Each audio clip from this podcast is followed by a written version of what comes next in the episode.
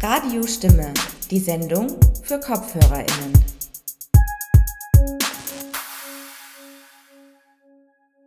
Hallo und herzlich willkommen zu einer weiteren Sendung von Radio Stimme zu den Themen Minderheiten, Mehrheiten und Machtverhältnisse. Aus dem Heimstudio begrüßt euch Weser und die Technik hat heute Melanie Konrad übernommen.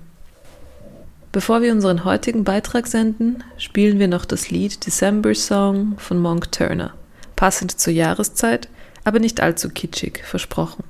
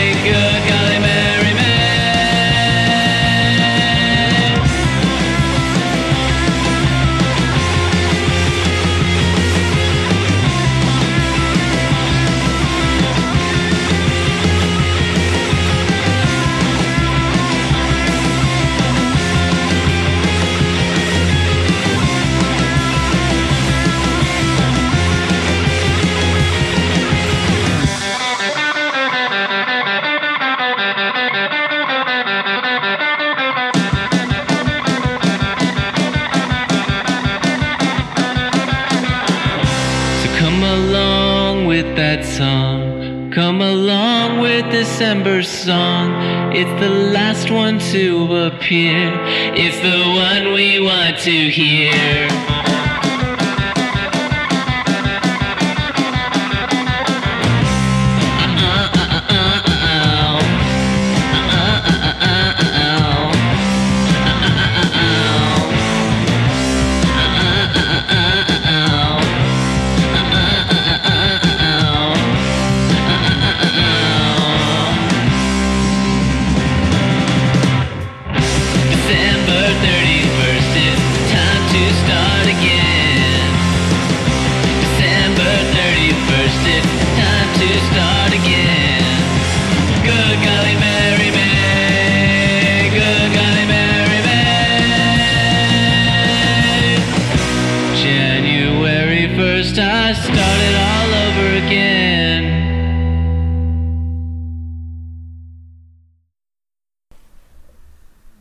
War December Song von Monk Turner. Und jetzt kommen wir auch schon zum inhaltlichen Teil unserer heutigen Sendung. In unserer vorletzten Sendung am 31. Oktober 2021 haben wir ein Interview der Radio-Stimme-Redakteurin Dominika Kreis gesendet, in welchem sie mit der Autorin Lisa Boljos und der Fotografin Carolina Frank im Gespräch war. Dominika Kreis unterhielt sich mit den beiden über ihr im September diesen Jahres publiziertes Buch mit dem Titel Mich hat nicht gewundert, dass sie auf Mädchen steht. Gespräche mit Eltern queerer Kinder. Heute senden wir noch den Mitschnitt der Buchpräsentation, die am 21. Oktober 2021 im Jella Jella Nachbarinnentreff stattfand. Die Präsentation wurde vom Verein Queerbau Wien Seestadt veranstaltet. Die Perspektive im Buch richtet sich darauf, wie Eltern das Coming-out ihrer schwulen, lesbischen, transidenten, bisexuellen, intergeschlechtlichen, non-binären und queeren Kinder erlebt haben. 18 Porträts in Text und Fotografie wurden dafür zusammengetragen und gewähren Einblick in das Familienleben, in Beziehungen, Wünsche, Tabus und Konflikte der jeweils porträtierten Personen. Das Buch will dazu ermutigen, sich auf die Reise zu machen, offen miteinander zu reden. Herzlich willkommen im Queerbau Seestadt und dem dazugehörigen Gemeinschaftsnachbarinnen-Treff Jella Jella. Danke sehr. Wir beginnen mit einer Lesung. Äh, und zwar lesen wir das Kapitel, im Endeffekt hat man zwei Möglichkeiten. Man steht dahinter und akzeptiert das Kind, wie es ist, oder man entscheidet sich für den Bruch. Maria und Meni G. Die Carolina liest die Maria und ich lese die Meni.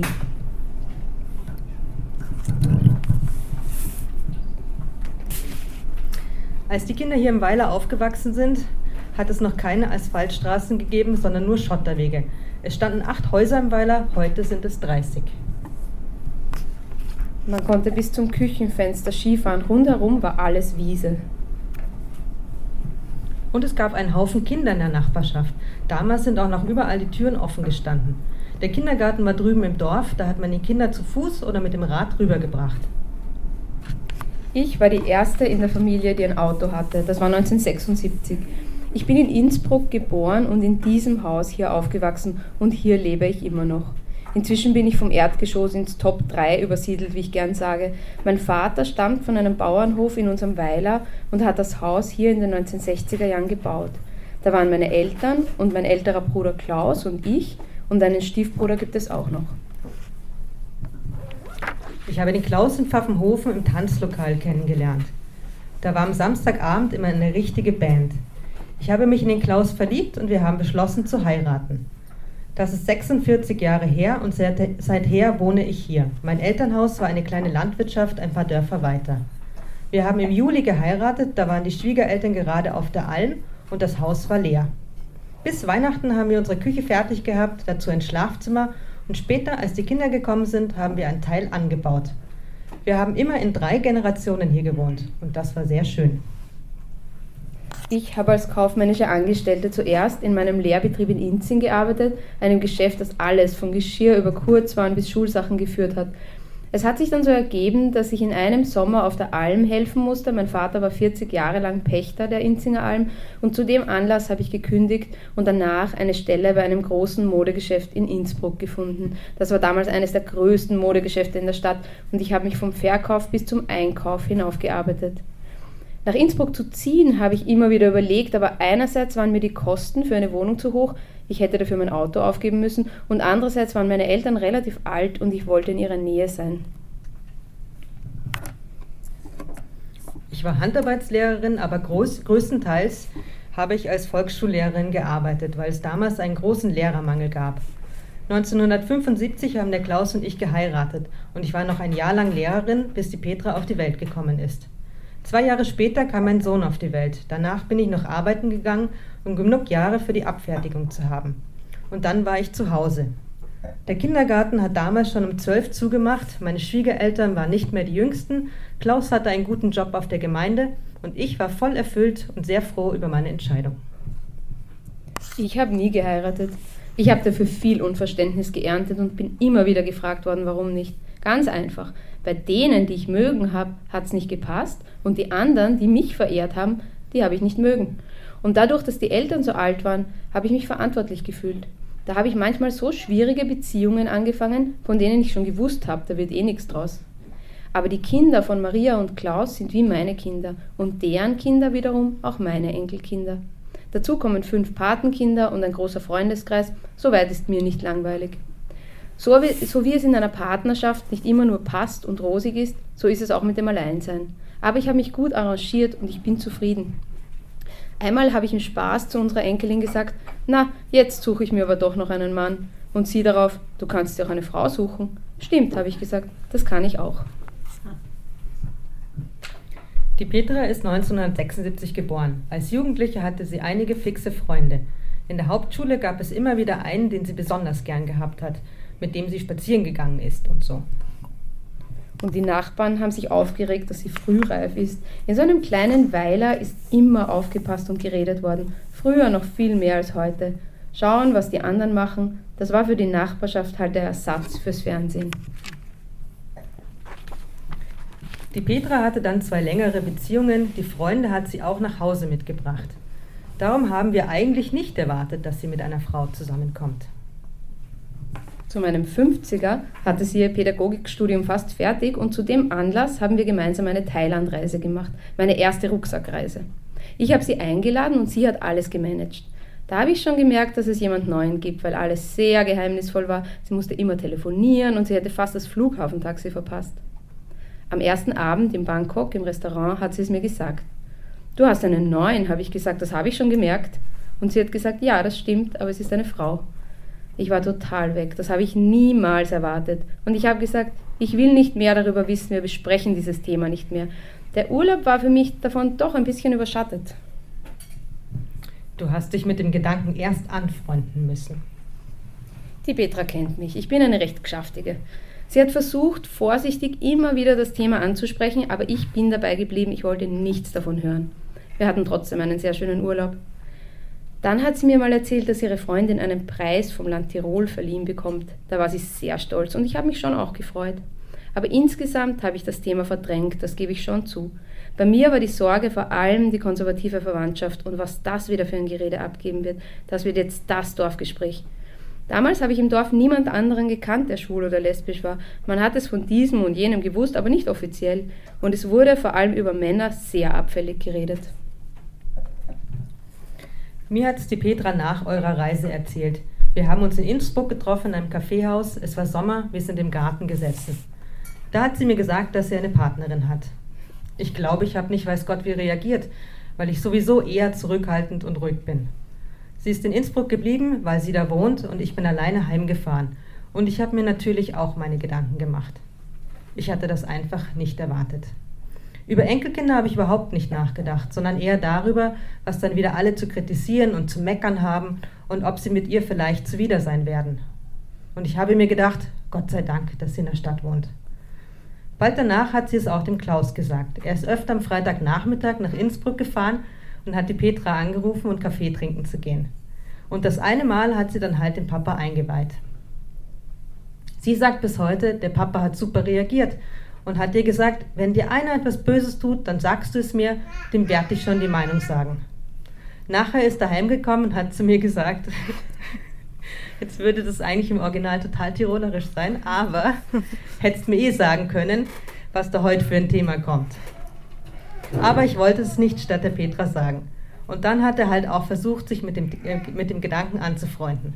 Klaus und ich haben nicht sehr ausführlich darüber gesprochen. Hauptsächlich darüber, dass die Petra nicht darunter leiden soll, wenn alle sehr abfällig reden. Für ihn war es sicher nicht leicht, er war auch bei den Schützen und da war das ein schwieriges Thema. Auch in der Gemeinde war alles sehr konservativ, aber die Liebe zur Tochter hat gesiegt. Die Lisa haben wir zum ersten Mal bei einer Veranstaltung in Hall gesehen. Da wurde, da wurde sie uns noch nicht als Partnerin von der Petra vorgestellt.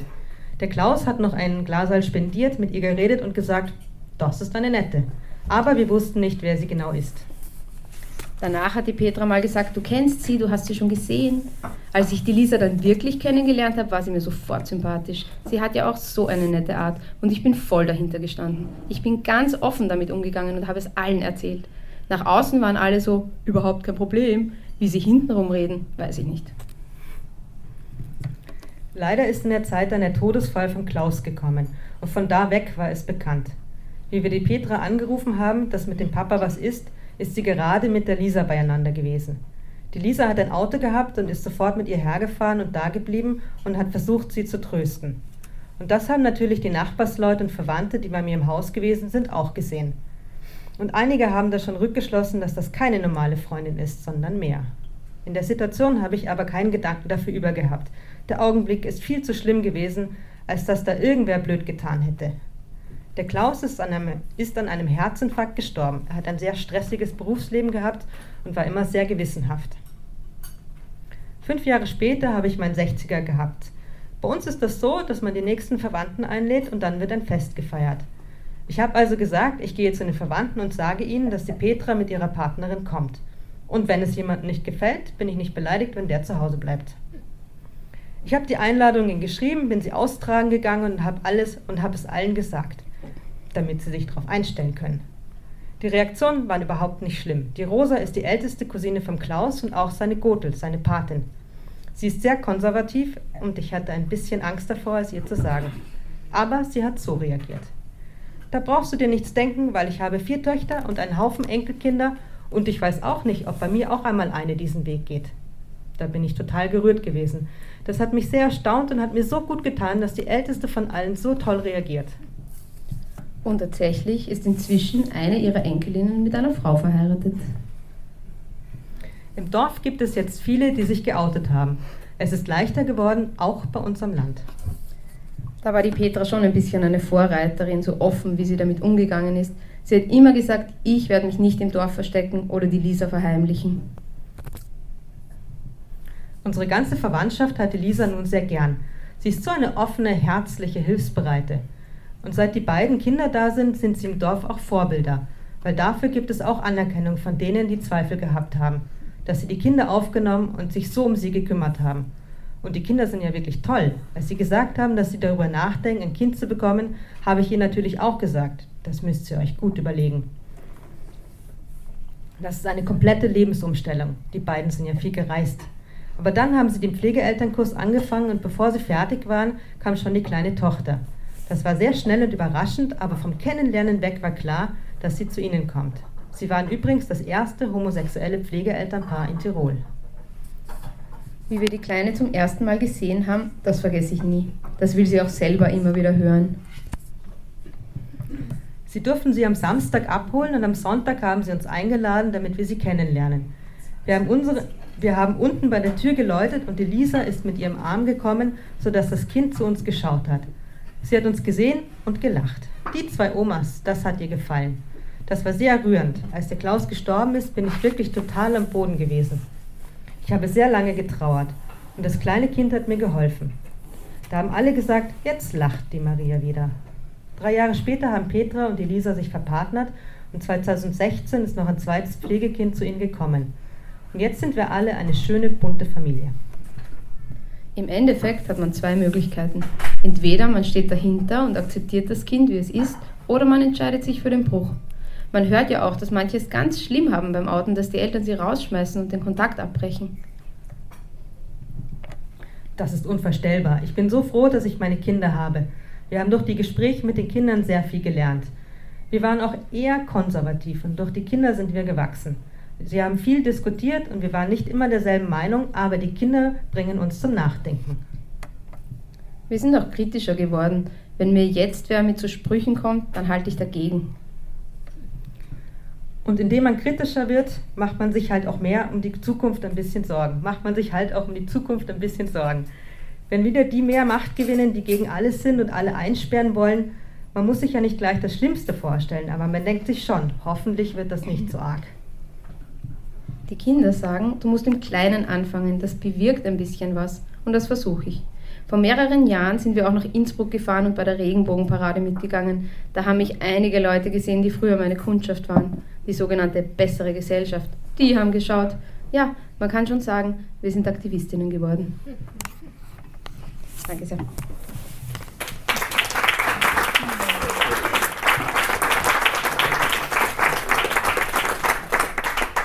Danke vielmals. Das war jetzt eines, eines von 18 äh, Kapiteln, von 18 Porträts und Gesprächen in dem Buch.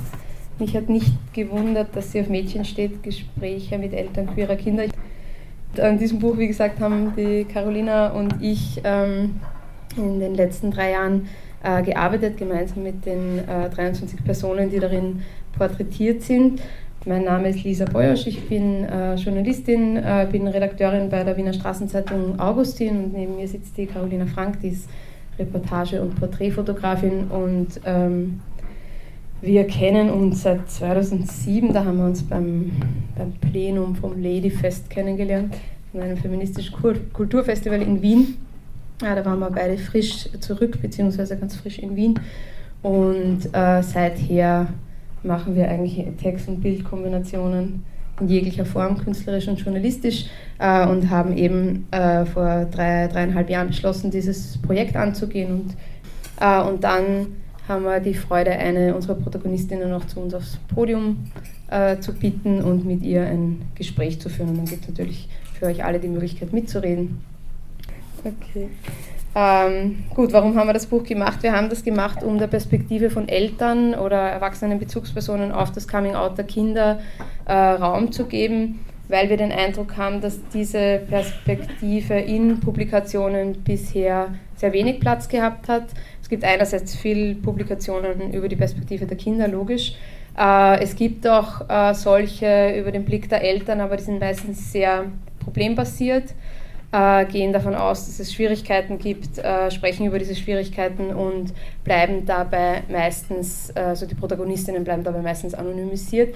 Wir haben uns für was anderes entschieden, wir haben uns für einen optimistischeren Blick entschieden und haben daher auch Protagonistinnen gesucht und gefunden, die hinter ihren Kindern offen stehen wollten, auch für dieses Buch, ähm, die äh, nicht nur hinter der Liebe und der Beziehung zu ihrem Kind und dem ganzen Gelingen in ihrer gemeinsamen Geschichte stehen, sondern eben auch äh, äh, dahinter stehen, dass es da Konflikte gab und dass es da Tabus gab, über die es zu sprechen galt und dass es nicht immer einfach war und dass es nicht immer alles rund gelaufen ist, aber dass, es da eben, dass sie da eben gemeinsam Wege gefunden haben, da durchzukommen. Und letztlich sind das einfach auch 18 äh, Erfolgsgeschichten auf ihre Art und Weise äh, und das sollen sie auch sein, weil dieses Buch eben dazu da ist, äh, zu empowern, zu bestärken, dass das eigentlich äh, alle können, dass man einfach zum Kind halten kann und dass man mit einem Coming Out, mit einer Transition oder mit dem, was das Kind, ähm, wie das Kind sich eben identifiziert oder, oder selbst beschreibt oder selbst versteht mhm. oder sein Leben leben will, dass man damit äh, sehr gut kann, wenn man nur offen dafür ist, sich das mal anzuhören. Ähm, wir haben im, den Untertitel Gespräche mit Eltern queerer Kinder und dieser Begriff queer, der verkürzt natürlich auch ein bisschen was. Wir meinen, also wir sprechen in dem Buch von äh, sowohl von intergeschlechtlichen Babys als auch von äh, Erwachsenen, die ihr Coming Out als schwule Männer haben, äh, von Transitionen, von ähm, äh, transidenten äh, Kindern und Erwachsenen und aber eben auch von einer Generation, die für sich also neue Konzepte und neue Begriffe in Anspruch nimmt, äh, ähm, äh, non-binär und, und, und äh, gender, genderqueer und genderfluid zu sein. Und auch diese Debatten äh, sind in dem Buch ein Stück weit abgebildet. Also diese, das sind natürlich, also die Eltern in dem Buch stehen einerseits vor einer Neuigkeit oft. Ähm, über die sie mit dem Kind sprechen müssen, aber sie stehen oft auch vor Begriffen, die sie vielleicht noch gar nicht gekannt haben und darüber erzählen die Eltern auch. Und wir sagen, also in dem, in dem Untertitel kommt ja auch das Wort Eltern vor. Wie gesagt, geht es aber durchaus nicht nur um Eltern, sondern eben um erwachsene Bezugspersonen, die in der Phase des Coming-outs etc. für das Kind relevant waren. Es gibt eben in der jetzt gelesenen Geschichte gibt es ja eben eine Tante, die da sehr, sehr wichtig war. Und es gibt auch eine Großmutter in unserem Buch. Ähm, wir haben diese 23 äh, Leute, die da insgesamt porträtiert sind, in ihren, an ihren Wohnorten, ihren Arbeitsorten getroffen und äh, haben dann auf Basis von Gesprächen und ähm, Fotos, Fotostrecken, die die Carolina gemacht hat, eben ihre Geschichten in dem Buch erzählt und 2013 sind wir dafür in die Ukraine gereist, nach Kiew 2017. Mhm. Ah ja. genau. Also 2017 sind wir in die Ukraine gereist äh, und haben eine Reportage gemacht über LGBTIQ also lesbisch, schwule, bisexuelle, trans, inter und queer Organisationen äh, in der Ukraine. Und dort sind wir auf eine Elterninitiative gestoßen, die nennt sich Tergo. Das ist eine Initiative, die Peer-to-Peer-Beratung, also Eltern für Elternberatung anbietet und äh, die machen auch politische Lobbyarbeit, haben sehr klein angefangen, ähm, aus dem äh, Bedürfnis heraus, äh, andere Menschen kennenzulernen, die in der gleichen Situation sind wie sie selber, um einen Austausch zu haben und ähm, sind jetzt, glaube ich, sogar EU gefördert und relativ groß geworden. Haben auch ein Vorwort für unser Buch geschrieben oder ein Grußwort für das Buch geschrieben. Ähm, genau, und wir waren recht beeindruckt von diesen ähm, zumeist Müttern, die wir da getroffen haben, die eben nicht nur als Mütter oder Eltern hinter ihren Kindern stehen, sondern eben auch als Aktivistinnen auf die Straße gehen. Ähm, das hat dazu geführt, dass wir uns dann gefragt haben, naja, wie ist es denn in Österreich mit den Eltern? Wie stehen die denn zu ihren Kindern und dem, wie ging es ihnen mit dem Coming Out? Und ähm, so ist die Idee zum Buch entstanden, könnte man sagen. Wir sind eben, wie gesagt, durch Österreich gereist. Wir haben uns Österreich als Bezugsrahmen äh, gewählt, äh, rechtlichen und bewegungsgeschichtlichen, um irgendeinen Rahmen zu haben, in dem sich all diese Geschichten äh, abspielen, also etwas, worauf sich alle Leute irgendwie beziehen oder beziehen müssen. Ähm, und wir sind dann eben so in ganz, ganz kleine Dörfer und große Städte, soweit es die halt hier gibt, äh, gefahren und haben äh, unterschiedlichste äh, Eltern, Erwachsene eben äh, getroffen, äh, die wir eigentlich zu 95 Prozent vorher nicht kannten. Das heißt, ähm, die Begegnung zu dem Gespräch, die Einladung, dass wir zu Ihnen kommen dürfen und Sie ausfragen, war auch das erst, oft das erste Zusammentreffen oder in eigentlich fast allen Fällen, bis auf ganz, ganz wenige Ausnahmen, das erste Zusammentreffen. Und umso beeindruckter waren wir über die Offenheit äh, unserer Protagonisten und Protagonistinnen und so aufzunehmen und unsere, unserer Fragestellung nachzukommen äh, und ähm, sich da relativ ungeniert, zumindest hat es für uns so gewirkt, äh, äh, diese, dieser Befragung sozusagen zu, zu stellen. Die, die Kinder wurden immer zuerst gefragt, ob wir die Eltern fragen dürfen.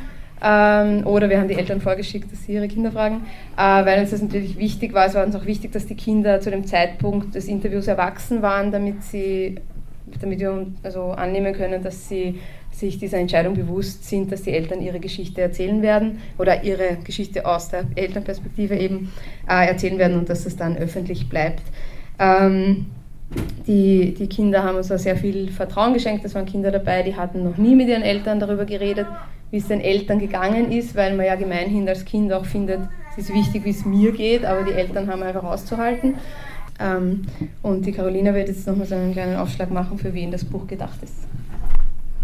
Also, das Buch, nee, das Buch ist äh, für alle Menschen, die sich dafür interessieren. Aber man könnte sagen, wir haben versucht, ein möglichst ähm, niederschwelliges Buch zu gestalten, ähm, es also auch für Menschen zugänglich zu machen, die sich vielleicht ähm, davor noch nicht mit dem Thema auseinandergesetzt haben. Und ich glaube, dass uns das sehr gut gelungen ist über die persönlichen Geschichten der Eltern. Das heißt, es ist jetzt nicht so eine klassische Ratgeberliteratur, sondern ähm, lebt eher aus den äh, zwischen den Zeilen gelesenen ähm, Erfahrungsberichten, Strategien, die die Eltern ähm, vielleicht auf dem Weg ähm, entdeckt haben, ähm, könnte man sagen. Genau, also ähm, ja, also es ist tatsächlich einfach für Menschen, die vielleicht äh, gerade in äh, der Situation eines Outings stehen oder äh, in der Verwandtschaft eins haben oder einfach eine schöne Geschichte lesen wollen ähm, mit ähm, spannenden, also spannende Porträts. Ähm, ja. Genau, wir waren äh, schon bemüht, ein zugängliches Buch äh, zu machen, äh, sprachlich und auch auf der Bildebene ein Buch so zu gestalten, dass es einfach Leute einlädt, äh, also sich darüber zu trauen, auch wenn man mit dem Thema vielleicht noch überhaupt gar nichts zu tun hatte oder so ein bisschen glaubt, nein, das betrifft mich nicht. Äh, es ist auch ganz gewöhnliche Familiengeschichte in dem Buch. Äh, wir wurden heute schon gefragt, ob die die Geschichten alle friktionsfreie Geschichten sind und Geschichten, wo die Eltern einfach freundlich zu den Kindern waren und gesagt haben, gar kein Problem, passt schon, das, so ist es nicht. Also es, sind, es ist die gesamte Bandbreite drinnen von leichten, also von, von äh, mir ist das ganz egal, beziehungsweise von, naja, Kind, ich bin selber lesbisch, äh, über leichtes Unwohlsein, weil, aha, da kommt jetzt eine Neuigkeit und bin ich mir überhaupt gewöhnt, mit meinem Kind über irgendetwas zu reden und jetzt gar über sowas, bis zu wirklichen ähm, äh, Auseinandersetzungen, Kind erstmal gebeten, immer nach Hause zu kommen, also wirklich relativ äh, harte Bandagen, äh, aber alle Geschichten, das so viel kann man versprechen, also so viel kann man verraten, haben ein Happy End, äh, weil es ein, ein Buch des Empowerments ist, also es ist auch ein wirklich gutes Weihnachtsgeschenk. Warum sitzen wir heute im Queerbau? Das hat einerseits äh, den Grund, dass wenn man in Wien ein Buch über queere Kinder oder über Eltern queere Kinder rausgibt, natürlich in der großen queeren Architektur auch präsentieren möchte. Äh, zweitens hat es aber auch den Grund, dass eine unserer Protagonistinnen ähm, hier über den Queerbau sozusagen zu uns gekommen ist. Also sie wurde uns vermittelt über den Queerbau. Äh, das ist die Elisabeth, die heute auch hier ist und die wir jetzt auch zu einem Gespräch nach vorne bitten möchten.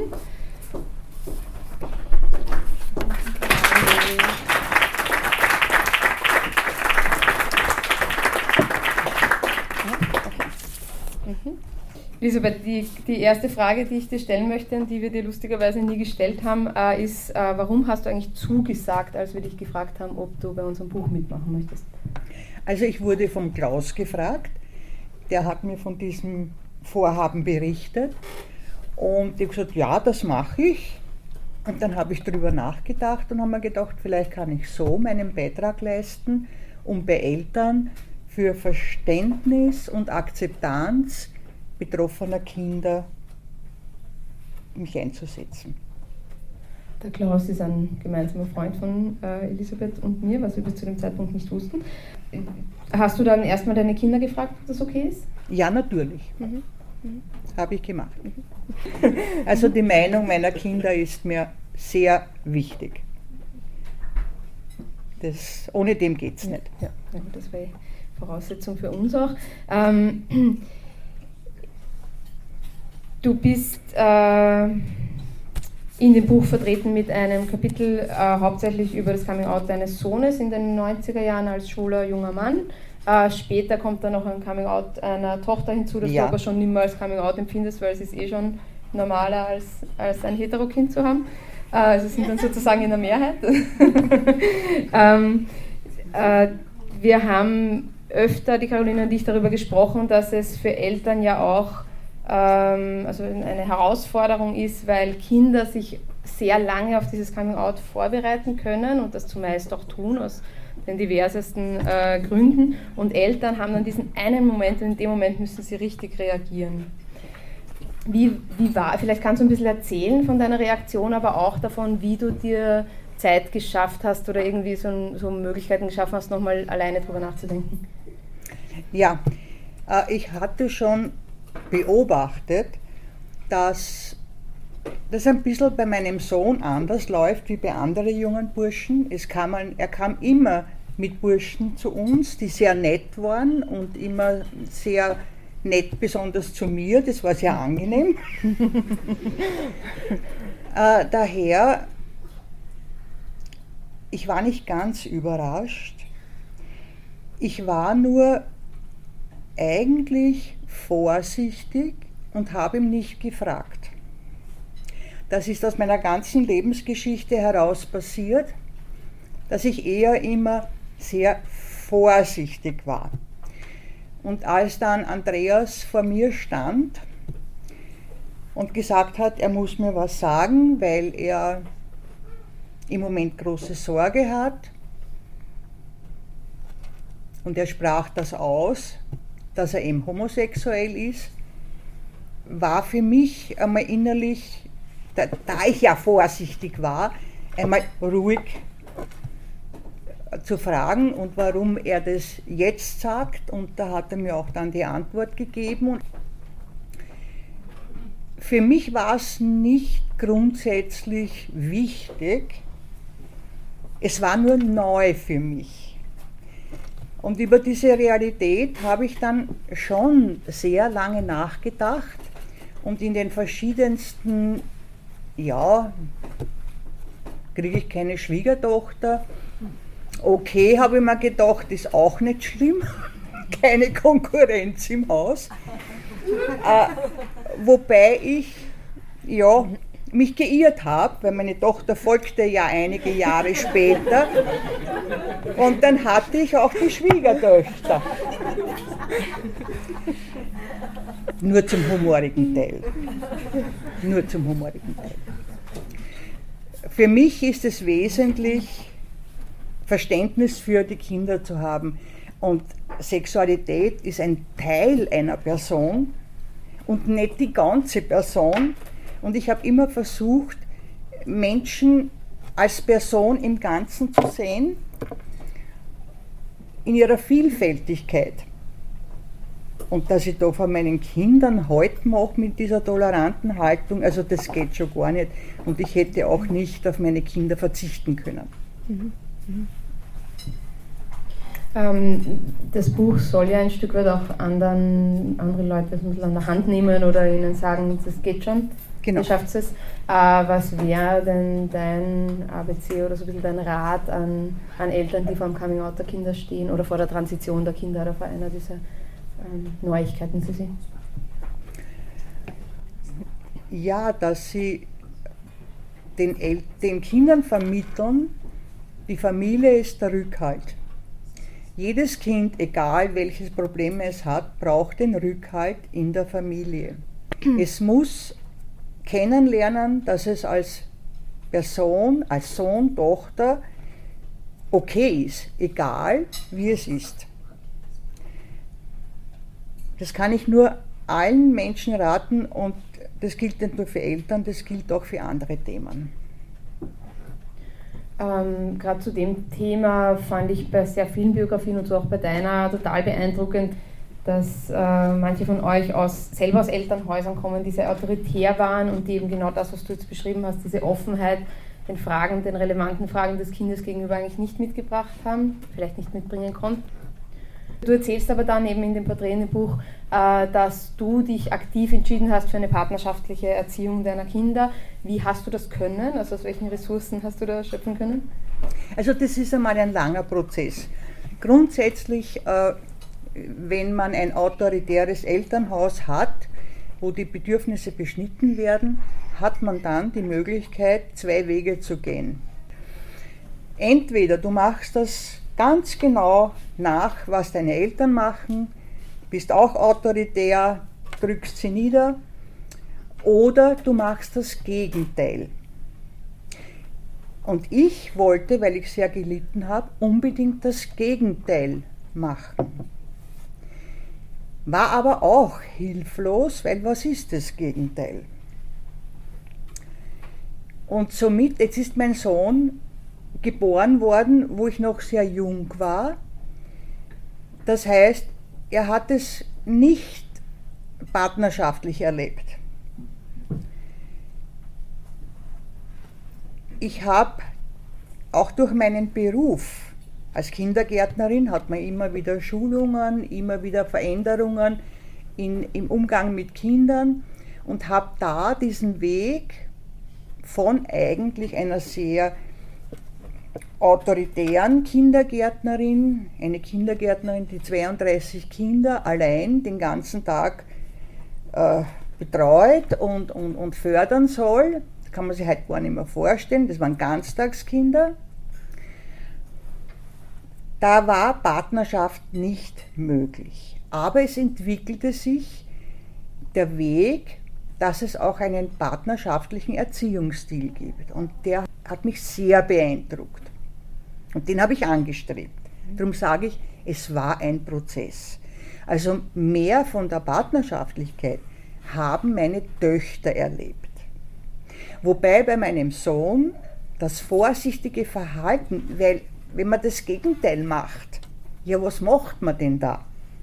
Dass ich ihm nicht unbedingt mit Gewalt gegenübertreten wollte, na das ist gut, aber es kam trotzdem zu Aussetzer, wo mir dann doch passiert ist, dass ich nicht so gewaltfrei war.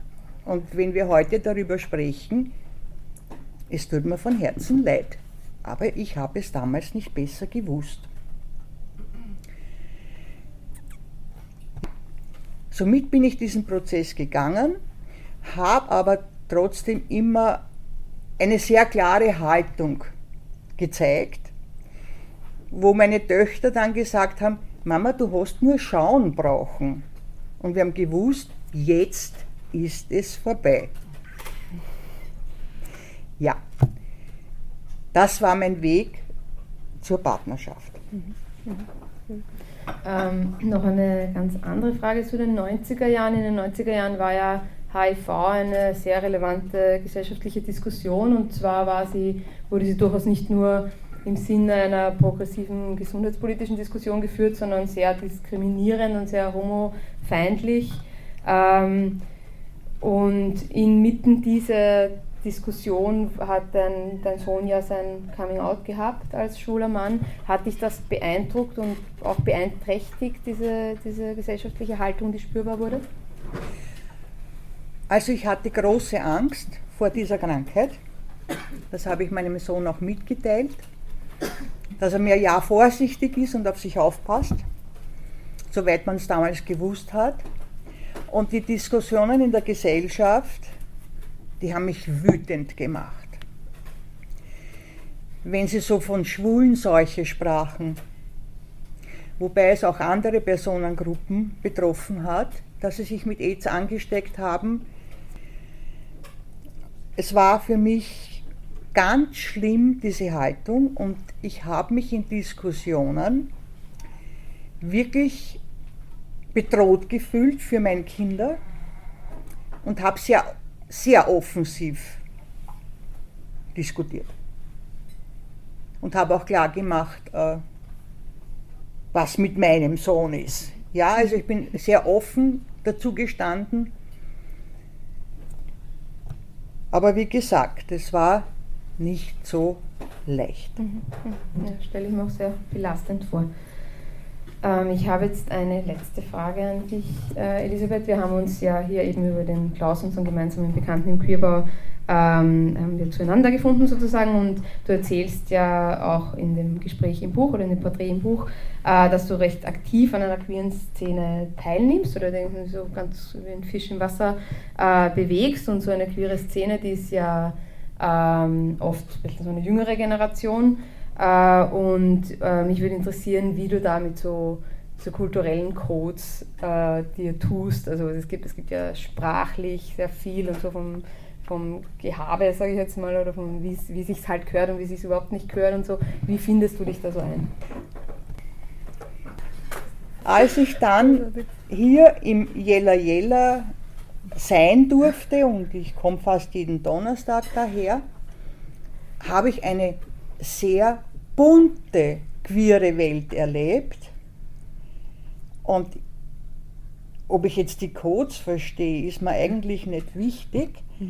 Wenn es mir wichtig ist, kann ich ja fragen. Meine Haltung ist, Perso jede Person in seiner Individualität zu akzeptieren, tolerant zu sein und so schlage ich mich durch.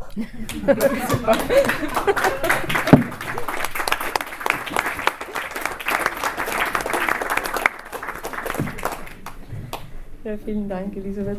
Äh, es kann gar nicht abbleiben. Äh, es ist jetzt die Möglichkeit für euch alle ähm, mitzureden, auch zu erzählen, wie war es mit euren Eltern oder euren Kindern, äh, oder Fragen zu stellen oder was auch immer euch am Herzen liegt.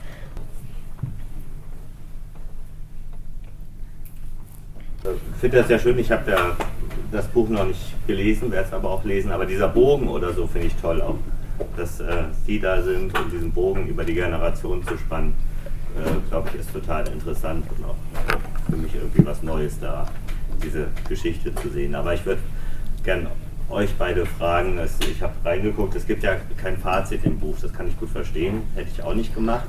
Aber die Gelegenheit kann man ja mal nutzen, äh, nutzen hier. Was habt ihr mitgenommen? Was äh, gab es neue Erkenntnisse? Gab es was, was euch überrascht hat oder so? Was mhm. hat das mit euch gemacht, das Buch? Für mich ist eine Erkenntnis, und man könnte jetzt sagen, ja, profaner geht es nicht, ähm, dass man tatsächlich lernen muss, miteinander zu reden. Also dass man nicht einfach so miteinander redet. Äh, das fand ich wirklich eine Erkenntnis. Und ich habe mir, ich bin ja selber noch nicht sehr lange Mutter und das ist etwas, was mich natürlich total beschäftigt. Auch diese Frage, was gibt man weiter, was nicht, was legt man ab, was bedeutet das? Also wie legt man es ab, wo legt man es hin? Ja? Ähm, und ich habe da einfach wahnsinnig viel gelernt von diesen Eltern, die ja nicht meine sind, weil von den eigenen lernt man ja nicht so gerne. Ne?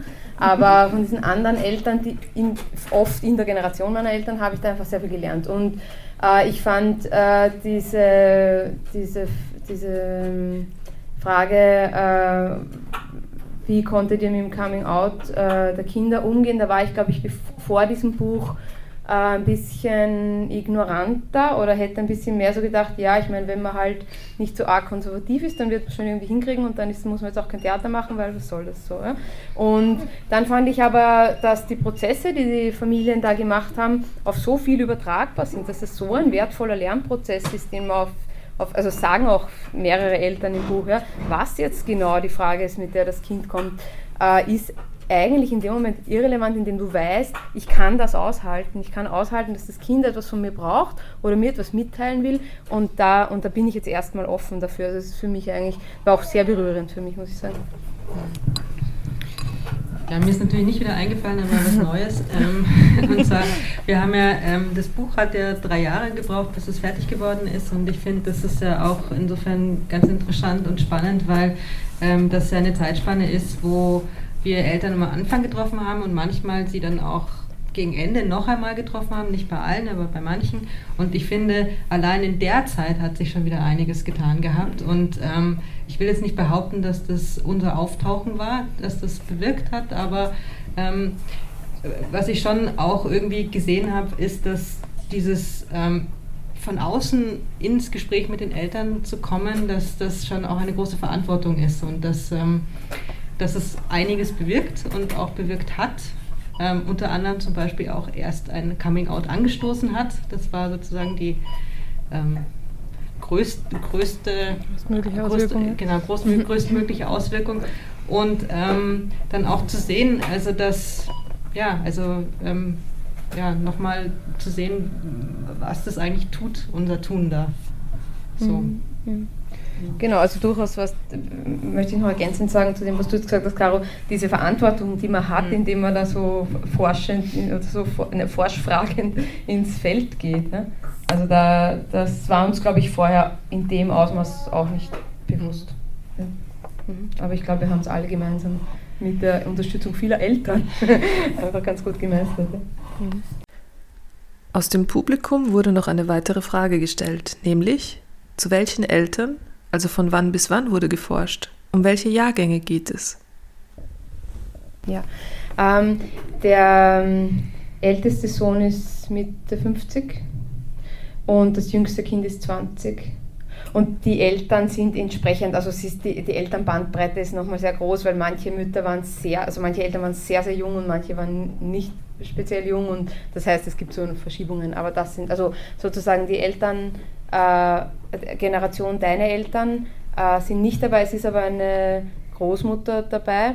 Die wäre, würde ich jetzt ungefähr schätzen, ist vielleicht noch ein bisschen älter, aber die wäre ungefähr dieser Generation. Also Großmutter von einem, von einem Mitte 50-Jährigen äh, ist dabei. Wir hatten äh, eine sehr coole Begegnung äh, im, im GUG, äh, also in, dem, in einem queeren Café in Wien, zu einem Treffpunkt. Äh, da haben wir uns mit einer Gruppe von ähm, 50 plus heißen die, also so ein die Golden Ager. Ja, die Golden Ager, genau.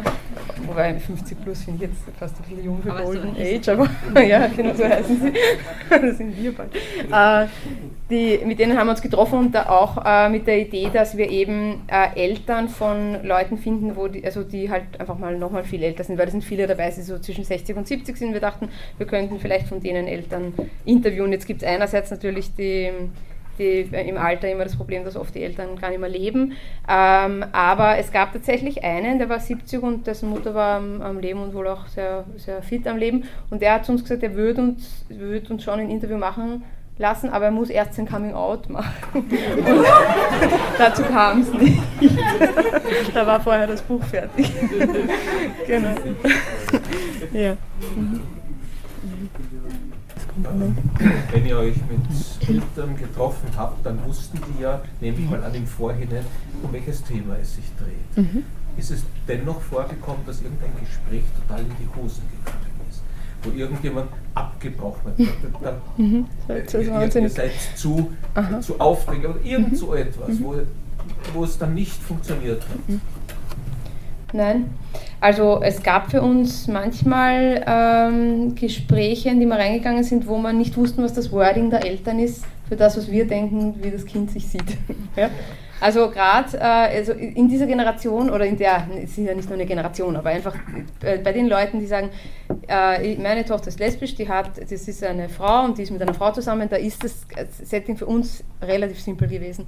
Ähm, wo das Kind sagt, ich bin non-binary und der Vater sagt, er weiß nicht, was das genau heißt und das Kind ist mit einer anderen Person zusammen, da weiß der Vater nicht, ist das, wie definiert sich diese Person und wie sagt man dann zu der, welchen Artikel verwendet man. Da ist es für uns schon, äh, also da haben wir uns auch oft versucht, mit den Kindern gut darauf vorzubereiten, ähm, um eben die Eltern weder irgendwie vorzuführen, vom Kopf zu stoßen oder irgendwie auch Wörter zu verwenden, wo, wo man dann merkt, so, okay, die können überhaupt nichts damit anfangen.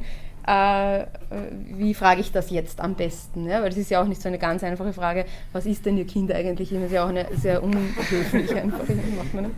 Genau. Und, äh, aber es gab kein Gespräch, wo das irgendwie misslungen wäre. Also es waren auch die Eltern meistens viel offener für all dieses nicht genau wissen, wie man das jetzt benennen soll, als wir befürchtet haben vielleicht oder, oder, oder als, ja, sie waren immer sehr offen dafür und ähm, und äh, es gab nur äh, Gespräche, wo, die, wo man gemerkt hat, dass es für die Eltern ein größerer Brocken ist und solche, wo es ein kleinerer war. Das, also den Unterschied gab es sehr wohl auch danach in der Bearbeitung der Texte. Gab es Leute, die haben vielleicht mehr Sorge gehabt, dass da was drinsteht, was für das Kind oder sie selber nicht so gut ist oder nicht so vorteilhaft. Da haben wir dann halt einfach mehr am Text gearbeitet und dann gab es äh, andere Leute, die gesagt haben, das passt so und da war es dann.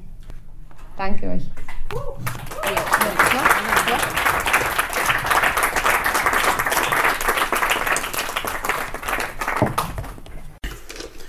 I want to have a family. I want to have a family with you.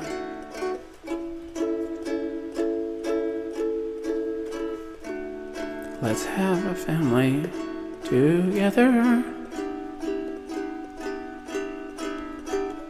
Sounds like a very interesting thing to do. Let's have two children together. A boy and a girl close in age. A girl to hand down your perfect smile. Boy to pass on the family name. I want to have our own family traditions. I want to have my own family traditions with you. Instead of Thanksgiving burgers, we'll eat turkey. It's our family, and we can do whatever we want to do.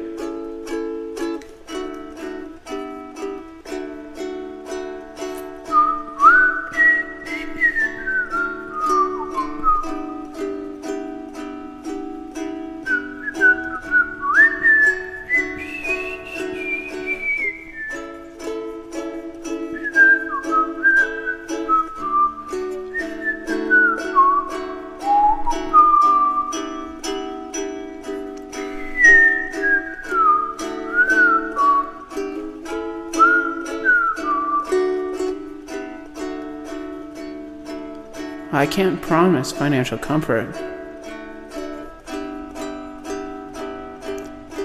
No, I can't guarantee an easy life. Just an absorbent shoulder to cry on. amidst all our sorrows and strife. I want to go on some family vacations, camping and road trips galore. So let's pack up our little family and do some exploring. Because God knows that's what families are for.